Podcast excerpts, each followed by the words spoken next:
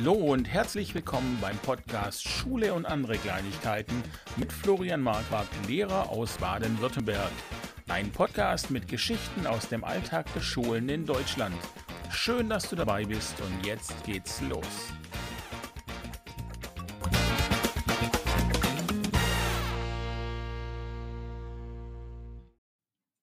Ja, hallo zusammen. Ich treffe mich heute wieder mit äh, Christine und Christine ist gestern aus dem Urlaub zurückgekommen und steckt also voller positiver Energie. Und äh, morgen geht es wieder los am Schulamt. Das heißt, da wird dann gleich eine Ecke Positivität wieder weggenommen. Deswegen dachte ich, da muss die Chance heute genutzt werden. Ja, hallo Christine. Hallo Flo. Ja, ich freue mich. Ich habe schon alles gewaschen von gestern, was ich habe waschen müssen. Ich habe schon das Bad geputzt und ähm, Gott sei Dank muss ich ja, wenn ich im Schulamt arbeite, jetzt nicht vorarbeiten. Also ich gehe morgen dahin, mache meinen PC an, erschrecke über die Menge an E-Mails, die da ist und dann gucke ich weiter. Okay, also so wie eigentlich regulär unterm Jahr auch. genau, ja. Aber wahrscheinlich sind jetzt halt nach vier Wochen doch ein paar mehr E-Mails, wobei ich hoffe, dass über die Sommerferien auch die anderen ein bisschen Urlaub gemacht haben und mir nicht so viel geschrieben haben. Ja, okay, das werden wir sehen, genau. Das heißt aber, ähm, du bist ja jetzt als ähm, Schulrätin ganz neu eigentlich am Schulamt, aber das heißt, den, den, so diesen ganz offiziellen Start, den hast du schon hinter dir. Also ab 1.8. wurde ich als Schulrätin quasi eingesetzt, beziehungsweise ich bin auf der Stelle einer Schulrätin noch als abgeordnete Lehrerin oder so ähnlich.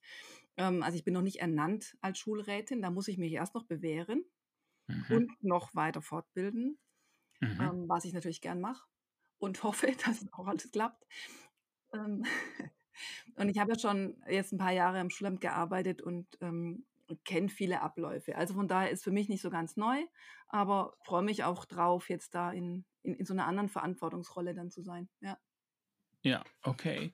Und hast du dir was vorgenommen für dieses Schuljahr oder für dein, für dein erstes ähm, Jahr als Schulrätin?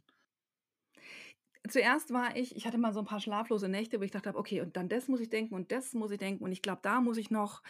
Und dann irgendwann dachte ich, uff, okay, langsam. Also erstmal gucken. Ich glaube, das ist immer gut in so einer neuen, in so einer neuen Rolle oder neuen Führungsposition zu sagen, was ist da? Ähm, ich arbeite ja auch mit tollen Menschen zusammen, die, die auch wissen, was wichtig ist. Und die werde ich erstmal fragen. Also die Schulleitungen zum Beispiel, so, ne? mhm. in welche Richtung könnten wir irgendwas entwickeln. Ähm, von daher bin ich jetzt wieder ohne wirkliche ähm, Aufgaben oder Dinge, die ich tun müsste, ähm, gehe ich jetzt da so rein. Mhm. Okay, ja, da, da, bin ich ja mal gespannt, was da, äh, was da kommt. Ja, ähm, ich auch. also das, ich schwank halt manchmal zwischen so, oh Gott, jetzt mache ich das wirklich und hurra, ich mache es wirklich. Ja, ähm, das war ja auch ein langer Prozess, sich zu überlegen, gehe ich an diese Position oder nicht und ähm, ja. Ja, also wir hatten da ja auch, äh, du hattest mich damals ja auch gefragt, ob es was wäre oder nicht. Und ähm, ich, ich bin sehr gespannt. Ich glaube ja immer noch, dass es nicht dass, äh, dass der Schule da was abhanden gekommen ist. Aber zu dem Zeitpunkt ähm, hat sich dann ja dann trotzdem richtig angefühlt für dich. Von daher wird es sicherlich jetzt mal die richtige Entscheidung gewesen sein, denke ich. Ja, das glaube ich auch. Also nachdem sie einfach lang geprüft wurde und ähm, das werden mir dann die Schulleitungen sagen, ob das richtig war oder nicht, oder meine Kolleginnen. Hoffe ich jedenfalls, dass sie ähm, eine Rückmeldung geben werden, wenn es mal nicht so läuft. Also ich habe so zwei, drei Vertraute, wo ich gesagt habe, Mensch, wenn ihr merkt, ähm, irgendwas kam doof an, dann sagt es mir bitte. Ja, also wir kennen uns jetzt schon mehrere Jahre und ihr dürft mir auch sagen, ähm, Christine, das war nicht gut, das kam bei uns so an und hast du es so gemeint, ja oder nein? Da, da würde ich echt viel Wert drauf legen, auf so eine offene Kommunikation. Ich hoffe, mhm. dass sie das machen. Ja, also wenn das, wenn du die schon lange kennst, dann, ähm, dann denke ich, dann wird es auf jeden Fall so sein. Und es ist ja dann auch toll, so jemand zu haben. Ja, a critical friend hat mal eine Kollegin zu mir ja. gesagt. Man braucht einen critical friend. Ja, genau. Das, das finde ich tatsächlich ist auch ein Problem, ähm, dass einem die Freunde ja meistens äh, zu wohlwollend Kritik ja. nennen und ähm, man hört die dann gar nicht oder bekommt die gar nicht mit und äh, das ist dann wieder kontraproduktiv. Mhm. Ich fand das auch spannend. Wir hatten so eine Einführungsveranstaltung, also alle, die neu in der Schulverwaltung arbeiten. Also neu heißt auch, die machen das teilweise schon ein Jahr und hatten jetzt die, ihre Einführungsveranstaltung, ähm, Corona-Stau, ähm, dass da wir gar nicht so auf, so sind jetzt gefälligst äh, in der Schulaufsicht und sie müssen jetzt ganz streng sein zu allen, ja, sondern wirklich viel darüber gesprochen wurde, ähm, über kooperatives Führen, über authentisch sein ähm, und, und im Miteinander mit denen, denen man jetzt irgendwie vorsteht. Hätte ich anders erwartet und fand ich aber toll natürlich, dass es so, dass es so rübergebracht wurde. Also im Prinzip ja genau das, ähm, dieses Thema, das, das einen oder mich oder äh, auch meine, die, die anderen Lehrer, die ich kenne, so umtreibt, dieses, ähm, dass dieses Miteinander und äh, dieses Voraussetzungen schaffen eigentlich ähm, ja die, die erste Priorität hat vor dem Fachlichen. Ja, wir hatten da so äh, Schulleitungen eingeladen bei diesem Kurs und äh, hatten da so eine Diskussionsrunde oder, oder Podiumsdiskussion. Und dann haben die gesagt, was erwarten Sie von der Schulaufsicht? Das war eben die Frage, die an sie gestellt wurde. Und die haben wirklich alle gesagt, ein offenes Ohr war so das Wichtigste. Ähm, mhm. Ja, uns zuhören, uns ernst nehmen, uns auch mit überlegen lassen und, ähm, und echt sein. Ich habe ja. ähm, ein Buch vorbestellt. Das ist erst im Juni 23 auf Deutsch lieferbar und ich bin einfach im Englischen nicht so gut. Dare to lead, also sich trauen zu führen. Und da sagen die ja. Menschen, was erwarten sie von jemandem, der gut führt, ist auch Mut. Also Mut, Unangenehmes aus, auszusprechen, ganz klar. Ja, sagen, okay, und mhm. irgendjemand muss ja sagen, und so machen wir es jetzt, auch wenn es nicht angenehm wird. Und gleichzeitig aber auch ähm, nicht zu beschämen oder, oder sich so abzukanzeln gegenüber auch eigenen Verunsicherungen, die da sind, sondern das auszusprechen, zu sagen, Leute, puh, ja, ich weiß auch nicht genau, wir versuchen es jetzt so, weil so wie es ist, kann es nicht bleiben, das ist definitiv klar. Und ja. wir gehen jetzt mal den Weg. Ja? Und dass das so diese neue Art zu führen sei, ähm, schreibt diese Autorin, Brene Brown heißt die, fand ich echt sehr spannend, habe ein bisschen was auf YouTube und so angeschaut, ähm, die einfach zukunftsweisend ist. Ja. Ja, letztlich nimmt es dann ja auch äh, Verantwortung von, von den anderen ab und man kann sagen, okay, ich entscheide es jetzt so, ihr äh, könnt euch da jetzt mal mehr oder weniger entspannt zurücklehnen, weil ich trage hier mhm. jetzt die Verantwortung und wenn es nicht klappt, dann, dann bin ich auch hier der erste Ansprechpartner. Ja. Weißt du, also ich denke gerade, ähm, muss ich als Mutter ja auch machen. Also so verstehe ich zumindest Erziehung und Muttersein. Ja, dass ich manchmal sage, und ich sage jetzt, so läuft's, ja, weil ich weiß, es ist zu gefährlich, dass wir jetzt hier an der Hauptstraße rumspringen, ja, und ich schütze dich dafür. Ähm, ja. Und vielleicht sogar wirklich auch als Lehrerin oder Lehrer, dass man sagt, wir gehen jetzt thematisch und inhaltlich auf dem Weg weiter. Ähm, weil ich weiß, wir kommen dann da und da raus und wir können jetzt nicht alles ganz frei lassen ähm, und dann aber doch wieder ähm, ja, das Gegenüber mit einbinden. Ja, spannend. Ich bin sehr gespannt, wie, wie du es wird und wie das, äh, was du davon berichtest. Und ich denke, da äh, können wir auf jeden Fall schon mal den nächsten Podcast terminieren, nach dem hier. Ja, ja, ja, ich muss natürlich dann genau überlegen, was ich äh, sagen kann, in, in welcher Position. Ja, das wirst du schon noch lernen dann. Äh, und ja. du wirst sicherlich auch den einen oder anderen Fehler machen oder ins Fettnäpfchen treten. Das ist ja jetzt, ähm, ähm, da bin ich, ja, da bin ich auch sehr, also du merkst, ich bin unheimlich gespannt. Ähm, das ist ja, ähm, da tust du ja manchmal schon ein bisschen schwer damit. Ähm, du möchtest es ja schon sehr richtig machen und sehr mhm. gut machen mhm. und ähm, hast dann auch Schwierigkeiten, wenn, wenn du vielleicht konfrontiert wirst damit, dass etwas nicht so gut war. Ja, ja, du kennst mich auch schon lang. Das ist wirklich, ähm, also ich mag, ich mag gemocht werden, ganz arg. So, und wenn ich einen Fehler mache, ähm, mag ich mich selber nicht und denke natürlich, die anderen mögen mich auch nicht. Und, ähm, und ich will es natürlich auch für die anderen gut machen. Ja, also die mhm. sollen ja davon profitieren, dass ich an so einer Stelle bin und nicht noch mehr Probleme haben oder so. Aber was ich schon gelernt habe über die Jahre, ist es dann offen anzusprechen, sagen, okay, das war eine Fehlentscheidung, ja, oder da habe ich, ähm, habe ich nicht, weit genug gedacht oder irgend sowas, ähm, und es auch wieder rückgängig machen. Aber das, Ja. ähm, wird ein paar schlaflose Nächte geben, das weiß ich schon. Ja, bestimmt, ja. Aber da ich, ähm, ha ich habe die Erfahrung gemacht, dass man, ähm, mit sich selber sehr viel strenger ist, als die anderen mit einem sind. Die Ja. verzeihen dann so was eigentlich viel eher oder sehen das gar nicht so als Problem an, was man, äh, vielleicht aber selber als Problem betrachtet.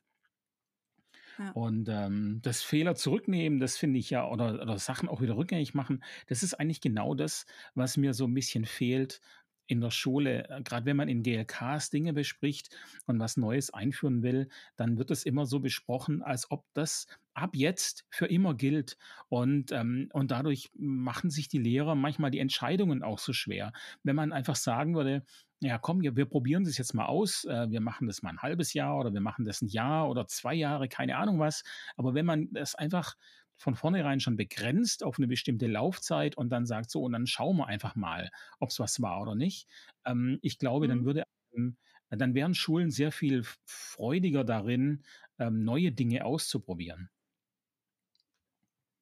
Ich hatte ja auch 'nen Seminar in Change Management. Also, manche Sachen sind so vorgegeben und andere kann ich mir dann aussuchen.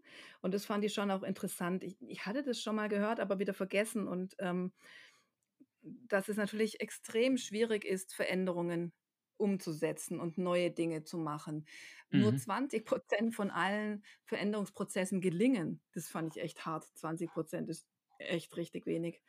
Ähm, und dass 'n Mensch nur dann sich verändert oder bereit ist, ähm, wenn er mit 'ner ähnlichen Veränderung schon 'nen positives Erlebnis hatte und Mhm. gemerkt hat: „Ja, es funktioniert.“ Dann sagt er: „Okay, mache ich wieder.“ Und wenn er aber schon mal 'ne Erfahrung hatte, er hat nicht so gut funktioniert, dann lehnt er das komplett ab.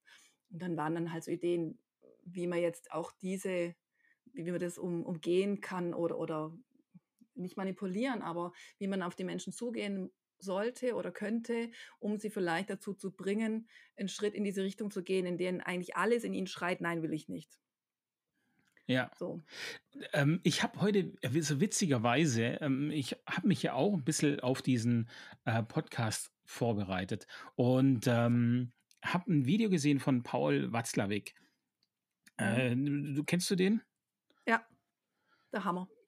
Und die 4 Ohren und Ja, genau. Ähm, also, so so so ganz, ganz kurz, ähm, der ist, ähm, Wissenschaftler, ähm, Kommunikationstheoretiker und er ist Verfechter des radikalen Konstruktivismus. So. Und der Konstruktivismus, der sagt ja im Prinzip, dass, ähm dass nichts wirklich objektiv ist, sondern dass alles 'n 'ne su 'ne subjektive Sache ist. Und ich habe daraufhin ähm, habe ich 'n Video von ihm angeschaut und da ging's darum das Video hieß das gab's gibt's auf YouTube, das hi hieß, äh: „Wenn die Lösung das Problem ist.“ Und da ging's darum, dass die Menschen die Eigenschaft haben, an einmal gefundene Lösungen festzuhalten, selbst wenn sich alles drumrum herum ändert. Und das heißt, dass die dass die Lösung dadurch zum eigentlichen Problem wird, weil es den Weg zur richtigen Lösung blockiert. Und, äh, wir wir suchen keine neue Lösung, weil wir haben ja schon eine. Und ich glaube, auch deswegen ist es mit den Änderungen so so schwierig. Mhm.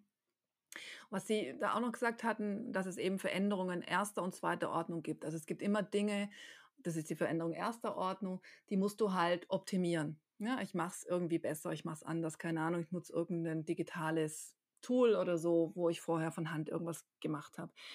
Und dann gibt's eben diese Veränderung 2. Ordnung, wo du einfach Dinge ganz anders machen solltest. Also, wirklich 'n Wechsel von dem, was du bisher gemacht hast. Und darauf können sich die Menschen natürlich noch viel weniger einlassen. Ähm, also, ich fand immer so diese die Inklusion ist schon 'ne Veränderung 2. Ordnung. Ich kann nicht einfach weitermachen, ja? Äh, ich glaube, die mich schon gehört haben, wissen, dass ich Inklusion ist einfach auch so mein Thema. Ähm, man kann bei der Inklusion, wenn man sie wirklich ernst nimmt, nicht sagen: „Wir machen Unterricht wie immer und da sind Mhm. halt jetzt noch behinderte Kinder mit dabei“, sondern es muss sich das gesamte System Schule auch verändern, dass jeder, der da ist, zu seinem Recht kommt von Bildung und Erziehung her. Und das ist natürlich 'ne Wahnsinnsveränderung. Nicht nur, ich mache es 'n bisschen anders, sondern ich müsste ganz anders damit umgehen. Und das ist natürlich noch viel schwieriger, Menschen zu finden, die sich darauf einlassen wollen. Ja. 20 % ähm, sagen wohl bei so Veränderungen, oh ja, 60 Prozent gucken erstmal und sagen, hm, mal schauen. und 20 Prozent sind total dagegen. So grob. Und man muss diese ersten 20 Prozent erreichen, zu sagen, okay, ihr tragt mit mir jetzt mal diese Veränderung mit, auch zum Beispiel in dem Kollegium. Ja? Also wir machen eine Steuergruppe, wer ist bereit, sich bei dem Thema X ähm, einzubringen und dann melden sich diese 20 Prozent und bereiten quasi das Feld vor und stellen es dann immer wieder im Kollegium vor. Ähm, aber irgendwann braucht es einen, und weil es eben Thema Führung ging, der sagt, okay Leute, auch ihr anderen 80 Prozent müsst mitmachen. So, also es geht nicht, da komplett zu verweigern. Die haben jetzt vorgearbeitet, sie haben die und die Erfahrungen gemacht, das waren gute, das war schlechte, das übernehmen wir das nicht. Aber dass es übernommen wird oder dass wir uns verändern, steht nicht zur Diskussion. Ja. Ja, das ist, das ist schwierig, auf jeden Fall. Das ist so das Problem, dass man, dass man in allen, also selbst in den kleinsten Sachen, finde ich, sieht man das schon, dass da äh, die Lehrer Schwierigkeiten haben damit. Aber da, so kriegen wir ja auch keinen Fortschritt hin. Naja, aber also man kann ja nicht sagen, wir kriegen nie keinen Fortschritt hin. Also das ist, ähm, wie gesagt, diese 20 Prozent sind da. Und ich fand es mal interessant, da hat einer von, der Schulleiter von einer GMS, irgendwo in Heidelberger Bereich, ah, es fällt natürlich der Name nicht ein, wenn man bräuchte. Und der hat es, ähm, hat eben seine Werkrealschule zu einer GMS umgewandelt ähm, vor ein paar Jahren und hat genau so gearbeitet. Er hat sich die Leute gesucht um sich rum, die gesagt haben, ja, wir waren auch schon immer unzufrieden, ne, so mit dem Unterricht und so, und wir wollen wirklich jetzt was Neues, es ist uns, Bildungsgerechtigkeit ist uns wichtig und so weiter, hat denen gute ähm, Ausgangslagen geschaffen dafür, dass sie das auch gut machen können, Zeit und Anrechnungsstunden und so, wie es halt eben ging im Rahmen seiner Möglichkeiten. Und hat sie dann immer wieder berichten lassen ähm, in der GLK von ihren Erfahrungen. Also regelmäßig haben die in jeder GLK 15 Minuten Zeit bekommen, zu sagen, wie es gerade läuft in ihrer Klasse mhm. 5, 6 oder 5. Und irgendwann kamen immer mehr Leute, die gesagt haben, ah, okay, aus unterschiedlichen Gründen. Die einen haben gesagt, ja, geschickt, da ist ja alles Material schon vorbereitet, dann muss ich es ja nicht mehr selber vorbereiten. Ich will auch in so eine Klasse. ja, mhm. Und ähm, der hatte aber, das fand ich wirklich interessant, sich einen Unternehmensberater mit reingeholt. Keine Ahnung, wie er das gemacht hat und wo er das Geld her hatte. Auf jeden Fall haben die halt mit so agilen Methoden sich das alles erarbeitet, wie sie da vorgehen. Also nicht nur innerhalb von, vom Schulsystem geblieben, sondern wirklich so Leute mit reingenommen, die eigentlich in ganz anderen Bereichen arbeiten. Aber ich, also ich finde es trotzdem irgendwie schade, dass man natürlich ähm, dass man es auf diese Art und Weise durch die Hintertür quasi äh, machen muss, weil die Leute nicht bereit sind, einfach mal etwas Neues auszuprobieren. Also ich finde es unheimlich anstrengend und un unheimlich großer Aufwand, um dann Stück für Stück die Leute zu überzeugen. Naja, und die 20 Prozent, die halt mitmachen, die müssen eben aufpassen, dass sie nicht in so einen Burnout rutschen. So, ne? Und sozusagen die, die halt immer bereit sind, Aufgaben zu übernehmen, ähm, dass die einfach auch haushalten lernen mit, mit dem, was sie so machen. Also natürlich das und, und äh, da ist aber auch die Schulleitung natürlich gefragt, dass die Schulleitung darauf achtet, dass Arbeit eben nicht nur auf, auf die äh, verteilt wird. Und das haben die ganz deutlich gesagt bei diesem Change Management ähm, Modul, dass normalerweise, wenn eine Veränderung, eine große Veränderung kommt, eine Veränderung zweiter Ordnung, wo man wirklich ganz neu denken muss und neu handeln muss, im, ich sage es mal, im Nicht-Schulbereich, fällt dafür dann was anderes weg.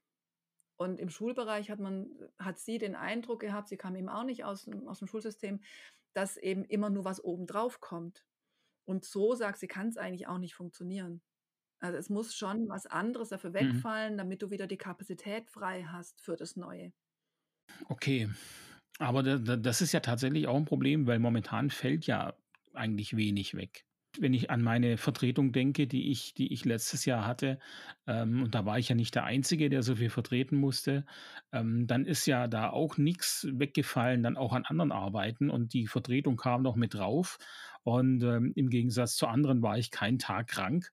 Und ähm, das ist natürlich schon ähm, schwierig dann, ja. Ich glaube, du hast wirklich recht, dass da Schulleitungen dann ganz wichtig sind, an der Stelle zusammen mit dem Kollegen zu überlegen, Okay, aber muss dann noch die Weihnachtsfeier sein? Also, kleine Sachen, aber die trotzdem auch Aufwand sind, ja? Oder, hm, müssen wir Mhm. an 5 verschiedenen Ecken anfangen, was zu verändern oder reichen uns auch 2? Was ich und wir nehmen jetzt das Thema Deutsch, wir müssen die Lesekompetenz stärken oder so. Was machen wir da? Wie machen wir das anders? Und fangen nicht auch noch gleichzeitig an, irgendwas 'n Sportprofil zu entwickeln. Ich denke, da, ja, ist für Schulleitungen sicher schwierig, ähm, so abgestuft vorzugehen und manche checken das und andere wollen vielleicht manchmal zu viel oder so, ja. Ja, ich glaube, grad auch, äh, Schulleitungen, die neu sind, sind natürlich unheimlich motiviert und, äh, ich glaube, denen fällt es dann echt schwer, sich zu bremsen. Wir wir hatten das ja auch, ähm, mal, äh, davon außerhalb des Podcasts, dass ich ja überlegt hatte, ob ich mich nicht als Konrektor bewerbe. Ähm, aber ich glaube tatsächlich, mir ging das auch so, dass ich da relativ ungeduldig wäre. Ich bin einfach ich habe so wahnsinnig viele Ideen immer und würde gern viele neue Sachen ausprobieren und begeistere mich auch sehr schnell für neue Dinge. Und, äh, ich glaube, als an wenn ich dann noch in 'ner Sch in 'ner Leitungsposition bin, da überfahre ich alle und überfordere die anderen dann auch. Und das ist dann 'n Problem für beide Seiten, für mich und für die anderen. Ja, deswegen dachte ich auch habe ich vorher gesagt, ich ich muss mich selber auch bremsen jetzt dann in dieser neuen Position und sagen: „Erst mal noch mal gucken, was ist schon da?“ 'N paar Dinge sind angestoßen, die muss man weitermachen. Das mache ich auch gern, aber jetzt nicht noch mal irgendwie 'n neues Thema anfangen, weil ich muss auch noch 20 Jahre arbeiten. Habe ich noch viel Zeit.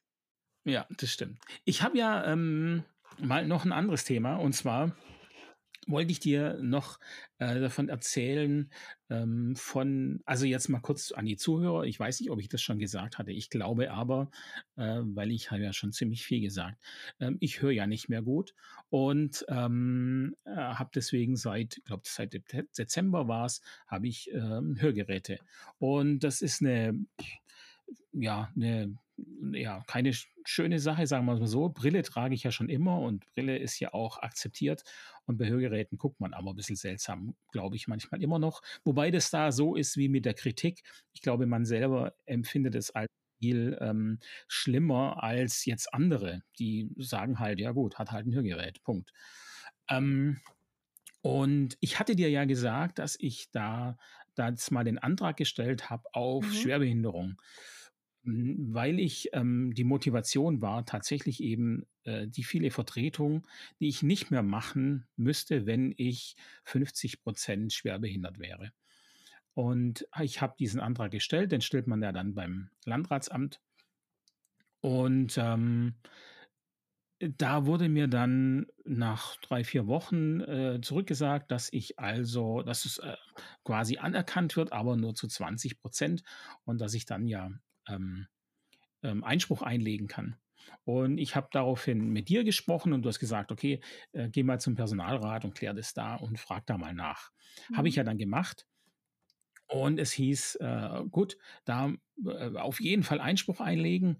So, jetzt kam's aber zum Einspruch einlegen. Auf jeden Fall noch mal zum Arzt gehen, noch mal untersuchen lassen, ähm, und dann 'nen Anwalt nehmen und der Mhm. Anwalt, äh, der muss dann, ähm, mit der mit dem Landratsamt in Verbindung treten und so weiter und so fort. Und dann habe ich's einfach sein lassen. Hm.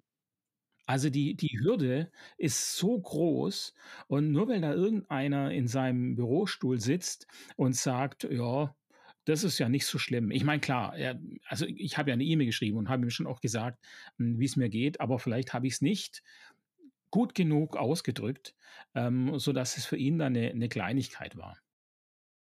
Also, ich hatte, äh, auch mal 'ne 'ne Schwerbehinderung beantragt, da waren auch zuerst 20 %, aber es ist schon so lang her, ich weiß nicht mehr, wie's war. Ich habe auch Widerspruch eingelegt und habe habe jetzt 30 %. Ähm aber ich war kein Anwalt involviert, das weiß ich. Ähm, so schlimm war's damals nicht. Aber damit rechnen die halt. Also, ich glaube, dass wahrscheinlich bei bestimmten Dingen, wenn jetzt nicht, ähm, wirklich du im Rollstuhl sitzt oder auf beiden Ohren nur noch 20 % hörst oder so, dann müssen die wahrscheinlich haben die 'ne Anweisung zu sagen: „Okay, erst mal 20 % und dann gucken wir weiter, wer jetzt da noch sich weiter rührt und, ähm, den Aufwand in Kauf nimmt.“ Mhm. Ja, also, ich ich finde es I äh, gut, ich dachte mir dann nachher auch, na ja, okay, also, ähm, was würde sich denn jetzt ändern, wenn's 50% wäre? Okay, ich hätte keine Vertretung mehr. Gut, ähm, die Vertretung, die ist schon auch stressig, aber dieses dieses ursprüngliche Problem, das ich habe, nämlich dass ich schlecht höre, das wird damit ja auch nicht gelöst. Ne, das wird damit nicht gelöst, aber natürlich geht's ja bei der Anerkennung von Schwerbehinderung darum, ähm, dir zu ermöglichen, so zu arbeiten, dass du eben auch bis zur Rente durchhalten kannst. Eigentlich geht's ja darum, ne? So und, ähm, Möglichkeiten zu schaffen, ähm, damit du wirklich gesundheitlich und, ähm, ja, psychologisch, ähm, da irgendwie deine Arbeit leisten kannst. Deswegen machen sie's ja. Aber dann dann beißt sich das ja, dass man sagt: „Okay, äh, da geben wir jetzt aber mal keine Schwergehörigkeit, sondern da geben wir mal nur 20% Äh, dann müssten sie ja eigentlich sagen, das ist auch in ihrem Interesse, dass sie, äh, die schwer dass sie die die Schwerbehinderung, ähm, gleich höher setzen oder so hoch, ähm, dass es dann auch Sinn macht. Äh, da ich denke wahrscheinlich denkt das Versorgungsamt halt nicht so. Das Versorgungsamt hat Angst davor, dass du irgendwelche Ansprüche stellst, oder? Du bist ja auch steuerlich dann sehr viel mehr bevorteilt, ähm, bei 50 Es äh, in der Ablehnung hieß es ja auch, dass der Beruf nicht ausschlaggebend ist für den Grad der Schwerbehinderung. Was ich dann auch wieder interessant fand, da ich mich ja in einem Beruf befinde, in dem Kommunikation unheimlich wichtig ist und, ähm, seit ich so schlecht höre, ist der Unterricht ja teilweise wirklich die Hölle, weil man, ähm, äh, sobald sobald mehr als 2 Leute involviert sind in einem Raum, wird es für mich schwierig. Ich äh, dachte, das no wir waren im ich weiß nicht mehr, wann es war, ähm, zu einem Geburtstag eingeladen bei einem Freund und, äh, wir saßen da im Zimmer, da waren nicht viele drin in dem Wohnzimmer. An meinem Tisch saßen wir teilweise zu viert, manchmal zu sechst. Und es war für mich trotz Hörgeräte nicht möglich, den den Gesprächen zu folgen, weil diese Hörgeräte technisch einfach irgendwas verstärken. Also, es ist ja klar, Schwerhörigkeit heißt ja eben nicht, dass man einfach alles leiser hört. Ähm, ga ganz im Gegenteil, ich bin viel empfindlicher gegen gegen Lautstärke als davor, sondern dass einfach bestimmte Frequenzen fehlen. Also, ähm, es fehlen dann bestimmte Buchstaben zum Beispiel. Also, ich ich jemand kann ganz laut mit mir reden und es ist für mich trotzdem Kauderwelsch. Und, ähm Sobald wenn ich jetzt im im Zweiergespräch bin, gar kein Problem eigentlich. Ähm, aber sobald 'ne dritte Person dazukommt und 'ne vierte und dann reden die manchmal auch noch mit sich, dann wird's unheimlich schwierig. Und die die Hörgeräte, die wissen ja nicht immer, wem ich jetzt zuhören möchte und, ähm, verstärken teilweise Stimmen oder Geräusche, die ich überhaupt gar nicht hören will. Und das lenkt dann wieder ab und das ist wahnsinnig schwierig, dann zu folgen. Entschuldigung, ich will nicht lachen, aber das hört sich echt lustig an irgendwie. Sorry, das ist nicht schön, was ich gerade mache.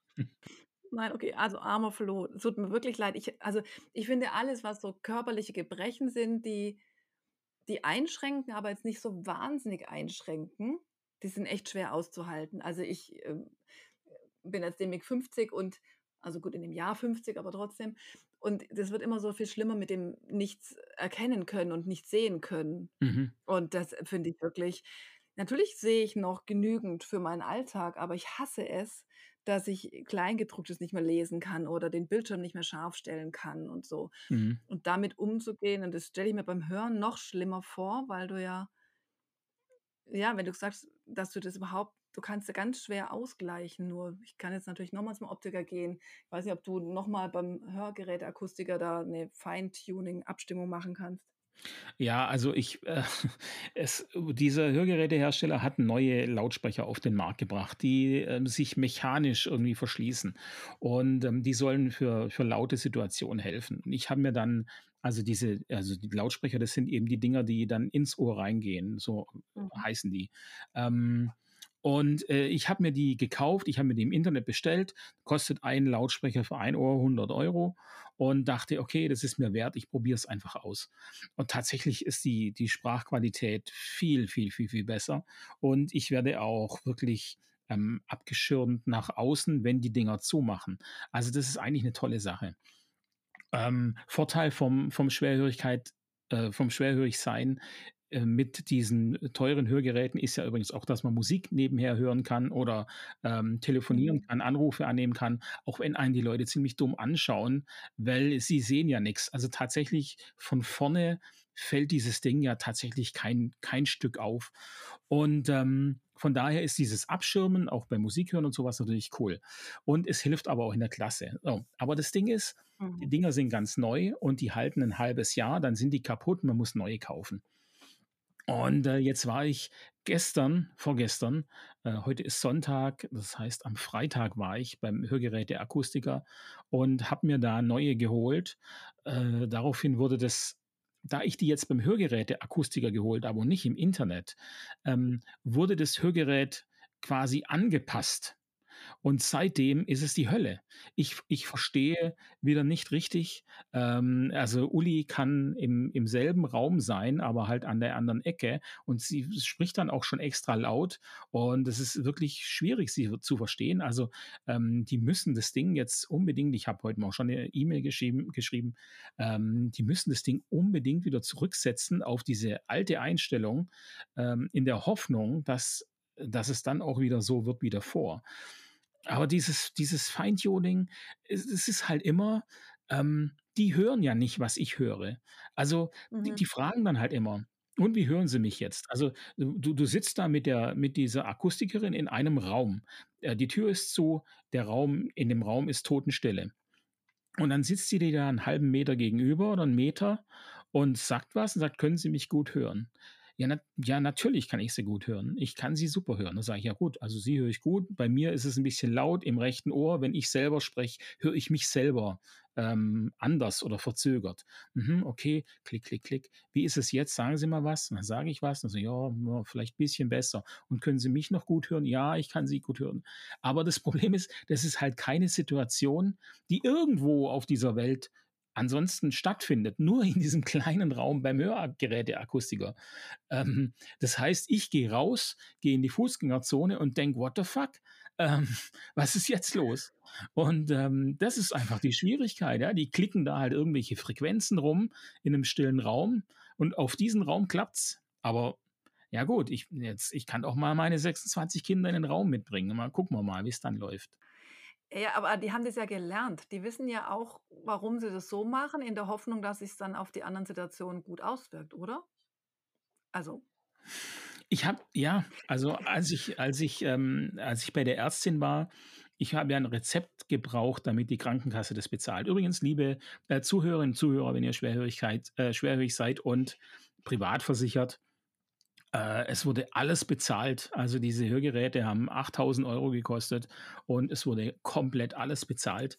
Ähm, also, es lohnt sich da zum teuren Modell, äh, zu greifen. Und ich musste ja eben, äh, da 'n Rezept holen und die Ärztin hat schon gesagt: „Wo haben Sie das?“ Und dann gesagt: „Ja, hier bei dem und dem.“ „Oh, ah, da würde ich nicht hingehen. Die kennen sich gar nicht aus. Die können das Oh. nicht einstellen.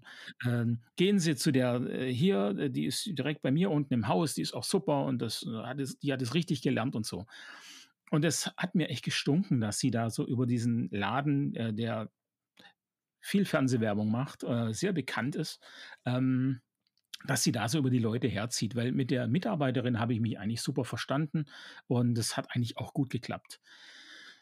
Jetzt so im Nachhinein muss ich allerdings sagen, hm, also Hm, man kriegt da richtig so ja blöd. Testgeräte und als ich dann mein Gerät bekommen habe, hat sie's neu eingestellt und ab da lief's eigentlich gar nicht mehr gut und und, äh, meiner Meinung nach hat sie links und rechts vertauscht an den Hörgeräten. Das hat sie aber auch dann nicht zurückgeändert. Da habe ich die Filiale gewechselt, ähm, und, äh, jetzt ist sie komischerweise auch plötzlich in der Filiale. Als ich am Freitag da war, sta stand sie da drin: „Hallo, Herr Marquardt.“ Ja, hallo. Und meine neue Hörgeräteakustikerin, ich also, ich das weißt du gar nicht, aber ich ich habe, glaube auch so 'n bisschen Schwierigkeiten, Menschen zu erkennen manchmal, ähm, so so 'n bisschen Gesichtsblindheit. Mhm. Ähm, ich könnte schwören, die 2 sind Schwestern. Also, für mich ich habe die beiden auch nie gleichzeitig in einem Raum gesehen. Vielleicht ist's auch nur eine, ich weiß es nicht. Ähm, für mich sehen die sich sehr ähnlich. Ähm ja, Aber aber gut. Ähm, also von daher, das das Feintuning da und sie hat's gelernt, weiß ich nicht. In der ersten Filiale noch ich weiß, ich laber dich zu Tode, also, zu Ferien. Ähm Alles gut. In der in der ersten Filiale noch, da war meine mal im Urlaub und ich habe eine andere Akustikerin bekommen, die hatte selber ein Hörgerät. Und ich muss sagen, dass da das Einstellen und die Tests, dass es ganz anders abgelaufen ist und viel, viel, viel, viel besser war. Also, da hat man schon gemerkt, das ist eine, die weiß ganz genau, ähm, aus eigener Erfahrung, wo die Probleme liegen. Und, ähm, das fand ich sehr viel besser.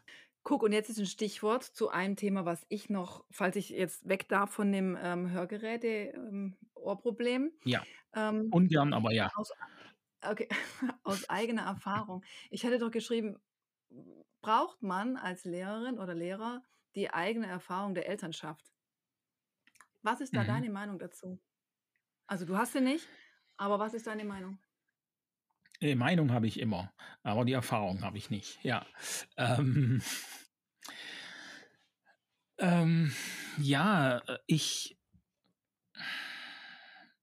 ich glaube natürlich ja, es hat sicherlich Vor und Nachteile. Also, ich glaube, dadurch, dass ich kein Elternteil bin, kann ich bestimmte Sachen, ähm, objektiver betrachten vielleicht, weil ich nicht weiß, dass es ein 'n Problem sein könnte.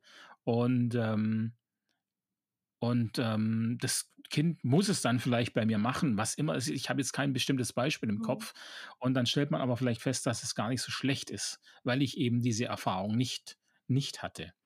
Aber so Mhm. prinzipiell könnte ich mir also so wenn ich Vor und Nachteile abwägen müsste, dann würde ich vermutlich sagen, dass es eher 'n Nachteil ist, keine eigenen Kinder zu haben. Ich bin nämlich auch unentschlossen. Also, ich glaube, was ich als als Mutter, ähm, dann eher, akzeptieren kann oder oder nachvollziehen kann, ist, wenn also ich wir haben 'nen Plan gemacht, das Kind soll regelmäßig Hausaufgaben machen und es klappt nicht, ja? Und die Mutter sagt: „Es geht nicht, wir können zusammen keine Hausaufgaben machen, wir geraten so aneinander. Also, da ist mir's jetzt mehr wert, äh, mit meinem Kind 'n gutes Verhältnis zu haben, als dass ich die Hausaufgaben durchpauke.“ Und dann kenne ich das und kann sagen: „Ja, okay, ich weiß“, ja, so. Und, ähm, da wäre vielleicht so jemand anderes, sagt: „Ja, hallo, die Mutter muss es doch hinkriegen“, ne? Also, das ist ihre Pflicht als Mutter, ihr Kind zu 'nen Hausaufgaben, ähm äh, irgend 'nen Weg zu finden, dass es die macht oder so. Und ich weiß keine Ahnung, wie oft habe ich bei meinen kleinen Kindern Zähneputzen ausfallen lassen, weil's nur ein Kampf war, ja? Und auch Hausaufgaben war immer so semi, bis ich irgendwann bei meinem Sohn hat irgendwann die Omas die Hausaufgaben gemacht, weil sie's gemerkt haben, Mama hat's geschimpft. Bei meiner Tochter, die jünger ist, haben wir dann selber teilweise die Hausaufgaben gemacht, weil wir's einfach so doof fanden. Ähm, aber ja, also dein Argument hat hat schon auch was für sich, dass man, ähm, vielleicht zu zu schnell auch aufgibt oder manche Dinge nicht durchsetzen will, weil man zu sehr in diese Elternrolle reinfällt, ja. Ja, vielleicht ist auch schon dieses ähm, vielleicht auch dann beim 2. Kind oder so, dass man sagt: „Ja, beim 1. hat es nicht geklappt“, und dann versucht man's beim 2. schon gar nicht erst. Äh, das ist sowieso immer 'n Unterschied, 1. und 2. Kind, das, ähm, auf jeden Fall. Ähm, ich fand oft so für mich schwierig ich war dann manchmal, obwohl ich mir geschworen hatte, nicht zu machen, doch Elternsprecherin und so. Da diese Zerrissenheit zu haben zwischen okay, sie ist Lehrerin und, ähm, erwartet dann also die die anderen Lehrerinnen erwarten dann von einem 'n bestimmtes Vorgehen, die Eltern erwarten auch 'n bestimmtes Vorgehen und ich will aber da eigentlich nur als Mutter in der Klasse Sprecherin sein. Und, Mhm. ähm, das habe ich selber auch nie gut hingekriegt. Also, ich habe das dann wirklich nur zweimal gemacht und dann gesagt: „Das das geht tatsächlich nicht.“ Also, das beißt sich irgendwie. Eben ja, weil du du du Lehrer sein ist ja eben nicht nur so 'n 'n Beruf, den man ablegen kann, sondern das ist man ja eigentlich immer. Ja, ja. Ich war letztens mit, äh, meiner Tochter, die ist jetzt 17, auf der Bank, um sie in mit ihrem Bankberater bekannt zu machen, weil in 'nem halben Jahr ist sie 18 und dann muss sie ja selber die Sachen machen. Also, saßen wir da in der Beratung und ich hatte so 'n Zettel und gesagt: „Willst mitschreiben?“ „Ah, ne, mach du das“, hm, so. Also gut, habe ich so 'n bisschen notiert. Und am Schluss sagt er „Ja, also, jetzt haben wir das ja gut, ähm, erarbeitet. Also, wir haben das erarbeitet, gell? Weil also, wenn hier so 'ne Lehrerin am Tisch sitzt, dann muss ich das schon so sagen. Das haben jetzt ja ich habe das jetzt nicht übergestülpt.“ Und ich so: „What?“ „Und was haben Sie jetzt damit protokolliert?“ Und ich so: „Hä?“ Der war total nervös anscheinend, weil er eben Mhm. wusste, dass ich Lehrerin bin. Und ich denke so, ja, ich sitze doch hier gerade nur als Christine Fuchs und Mutter von einer Tochter, die sich auskennen soll. Ja, das das ist auch ganz schlimm, seit ich seit ich Deutschlehrer bin oder also, es war früher auch schon so, aber, ähm, dass es immer hieß: „Oh, äh, äh, du bist ja 'n Lehrer, da muss man ja aufpassen, wie man Ja. schreibt.“ Ja, als ob ich jetzt Noten vergeben würde immer, äh, am am Ende jedes Gesprächs. Ja, aber das zeigt ja eigentlich mehr darüber, wie die eigene Schulzeit von denen erlebt wurde. Oder? Also, dass dieses ständige kontrolliert werden und und bewertet werden so tief drinsteckt. Ja, so ist Schule. Ja. Ja, du du wirst du wirst ja, du wirst den ganzen Tag bewertet und korrigiert, ähm, egal was du machst. Ähm, hier bei mir hat 'n Schüler 'n Eintrag bekommen im Klassenbuch, weil er die Tür zu laut zugemacht hat. Also, er hat sie zugeschlagen. So, zack, Eintrag. Von dir oder von jemand anderem? Von jemand anderem. Ja, genau.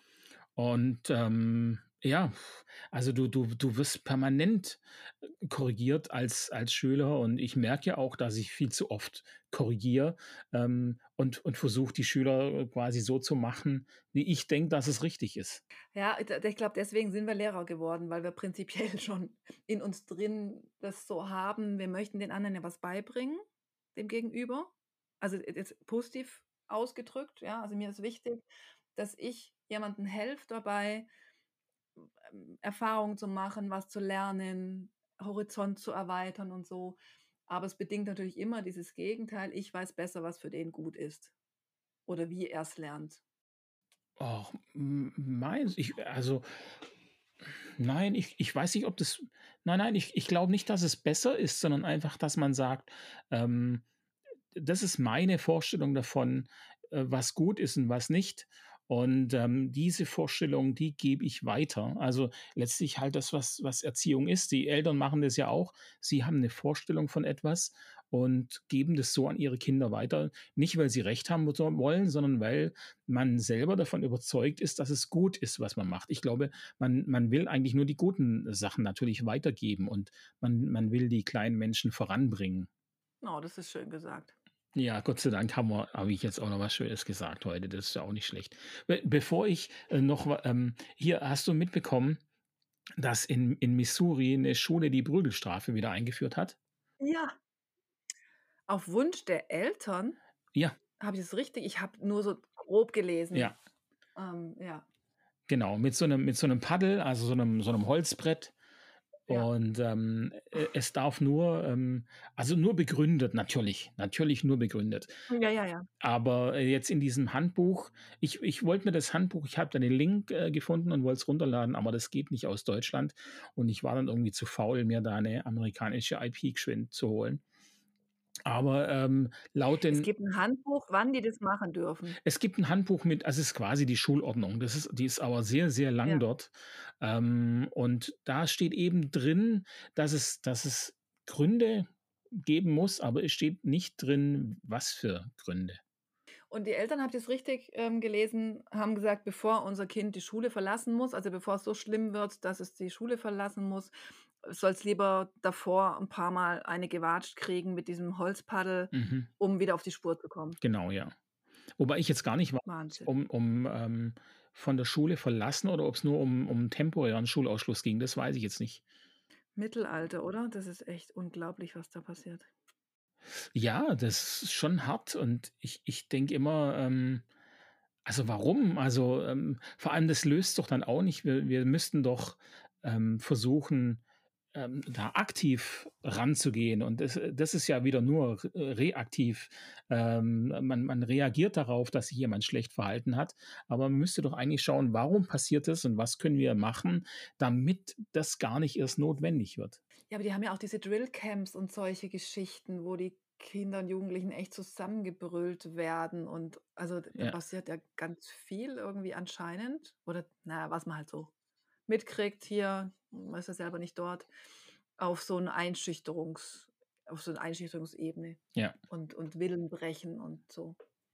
Also, das es kann nicht die Lösung sein und es ich ich glaube auch ähm, dass es nicht funktioniert. Ja, man kann nur den Kopf schütteln und ich, ich habe einfach immer so dieses, äh, die, diese Gedanken, äh, dass, dass die Menschheit sich kein Stück voran bewegt. Ich, ich habe das Gefühl, man, man ist einfach stehen geblieben. Seit Beginn, die, die Sachen haben sich minimal verändert vielleicht, aber so im Großen und Ganzen äh, marschiert die Menschheit immer noch in dieselbe Richtung. Hm. Habe ich noch nicht ja, ich also vielleicht mein Gefühl ist jetzt eher, ich will dann nicht, dass du recht hast damit. Ja. So, ne? Ähm, ja, und es gibt ja schon auch Beispiele einfach von von Menschen, die sich engagieren. Also, ich finde die die Fridays for Future zum Beispiel so toll, ja? Die sagen: „Es kann nicht so bleiben, es soll nicht so bleiben.“ Oder diese ganzen Millennials, Generation Z, wie sie immer heißen, ähm aus Südkorea hat Mann gestern erzählt, da sind die jetzt nicht mehr bereit, sich zu Tode zu ackern. Ja, die wollen nicht mehr so viel arbeiten, wie ihre Väter und Großväter und Urgroßväter gearbeitet haben für irgendeinen Job. Und ähm, die möchten jetzt einfach das auch verändern und haben aber das Problem, dass sie einen totalen Rückgang ähm, haben an, an Kindern, weil auch die Frauen sagen, ich bin nicht bereit, alles aufzugeben, A, viel zu arbeiten, B, die Kinder allein zu versorgen, weil mein Mann sowieso noch mehr arbeitet als ich. Wir kriegen einfach keine Kinder mehr und die werden total überaltern. Also die werden da ein gesellschaftliches Problem bekommen, aber prinzipiell, glaube ich, wächst eine Generation heran, auch bei uns, die sagt, wir wollen es anders haben. Wir wollen eine lebenswerte Zukunft haben und wir wollen aber auch eine lebenswerte Gegenwart haben. Wir möchten nicht uns ähm, ja, unser Leben verpassen, auch das Leben mit unseren Kindern. Denk an die jungen Männer, die sagen, ja, sie, sie wollen nicht diese ähm, Feierabend-Wochenendväter sein, sondern sie wollen das aktiv erleben. Ich glaube das schon, dass es einige sind. Vielleicht nicht die Mehr, noch nicht die Mehrzahl, aber ich denke, da wird die Generationenfrage sich schon stellen im Sinn von, wie gehen wir Alten dann damit um, dass die so drauf sind. Ja, ich ich ich glaube, das Problem ist eben tatsächlich, dass es nicht die Mehrheit ist und, ähm, sondern das ist das ist die Minderheit und auch wenn die momentan ziemlich laut ist, glaube ich, dass es halt trotzdem dass die es einfach nicht schaffen, auch wenn es wichtig wäre, dass sie's schaffen. Also, so ein bisschen vielleicht, ja, wie die die die Hippies in den 68ern, die, ähm die ja auch für eine andere neue Welt standen dann und und was ist draus geworden? Wo sind wir jetzt? Ähm, haben sie nicht hingekriegt. Und was heißt sie? Also wir in dem Fall. Und ähm, so haben wir jetzt vielleicht die Generation, die sich Mühe gibt oder ein paar aus der Generation, die sich Mühe gibt und danach deren Kinder ähm, sind dann vielleicht wieder ganz anders. Ich meine, ja, ich meine, guck, guck, was hat sich, was hat sich geändert, weißt? Also schon in den, in der, in, bei der Klimakonferenz in den 70er Jahren hat man gesagt, dass wir jetzt, wenn wir äh, da sind, wo wir jetzt sind, äh, dass wir es dann nicht mehr richtig rumreißen können. Und was haben wir es geschafft? Nein, wir sind genau da, wo man in den 70er Jahren gesagt hat, wo man nicht sein soll oder sein darf.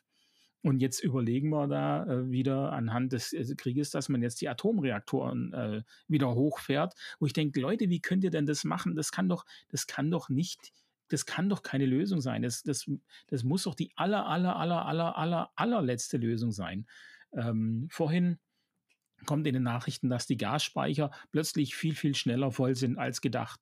Ähm, ach so, okay, aber die Atomkraftwerke, die fahren wir trotzdem hoch. Also es ist so, äh, nee, das, das, das, das gefällt mir nicht. Die Richtung gefällt mir nicht. Okay, dann muss ich jetzt aber nochmal, ich habe gestern auf Arte was geschaut über Paris und wie gelingt die Ver Verkehrswende und so.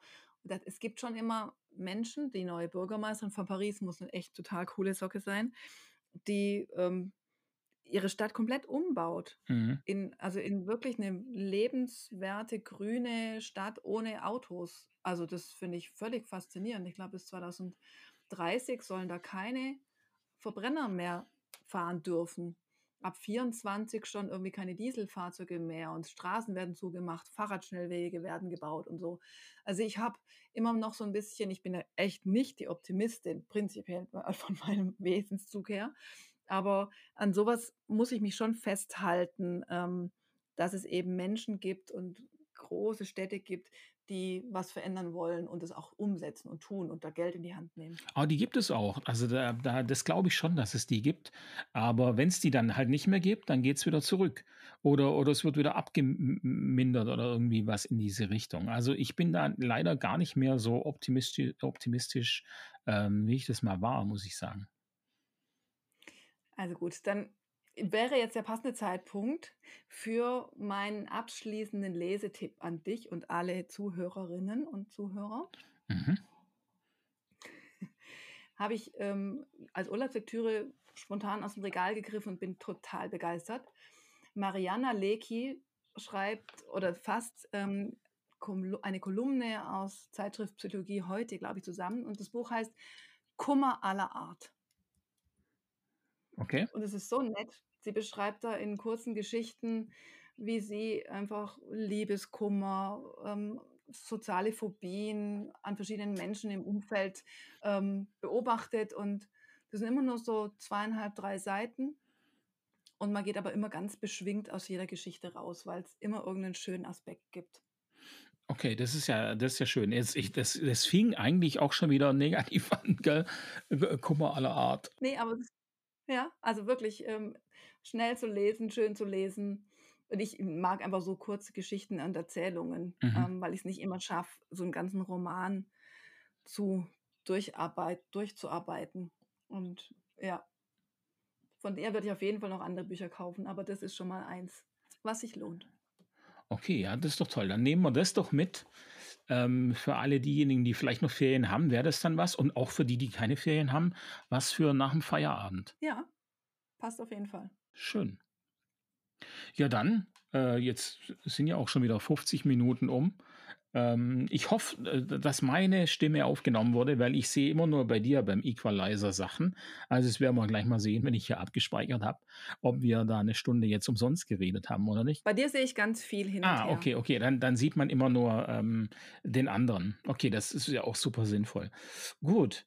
Ähm, ja, also liebe Christine, dann machen wir Schluss. Und ähm, es war schön, dass du dir die Zeit genommen hast. Es war schön, mal wieder zu reden. Das haben wir eigentlich schon ewig nicht mehr. Und ähm, ja, sehr gern. Ja, und morgen einen, einen guten Start und behalte dir die positive Energie mal mindestens eine Woche. Okay, also ich berichte mal privat ähm, auf WhatsApp, ob mir das gelungen ist. Ja. Ähm, hat mir viel Spaß gemacht. Und dir in deiner unterrichtsfreien Zeit und wahrscheinlich jetzt auch wieder Vorbereitungszeit auch alles Gute. Vielen Dank, ja. Gut, bis dann. Tschüss. Bis dann. Tschüss.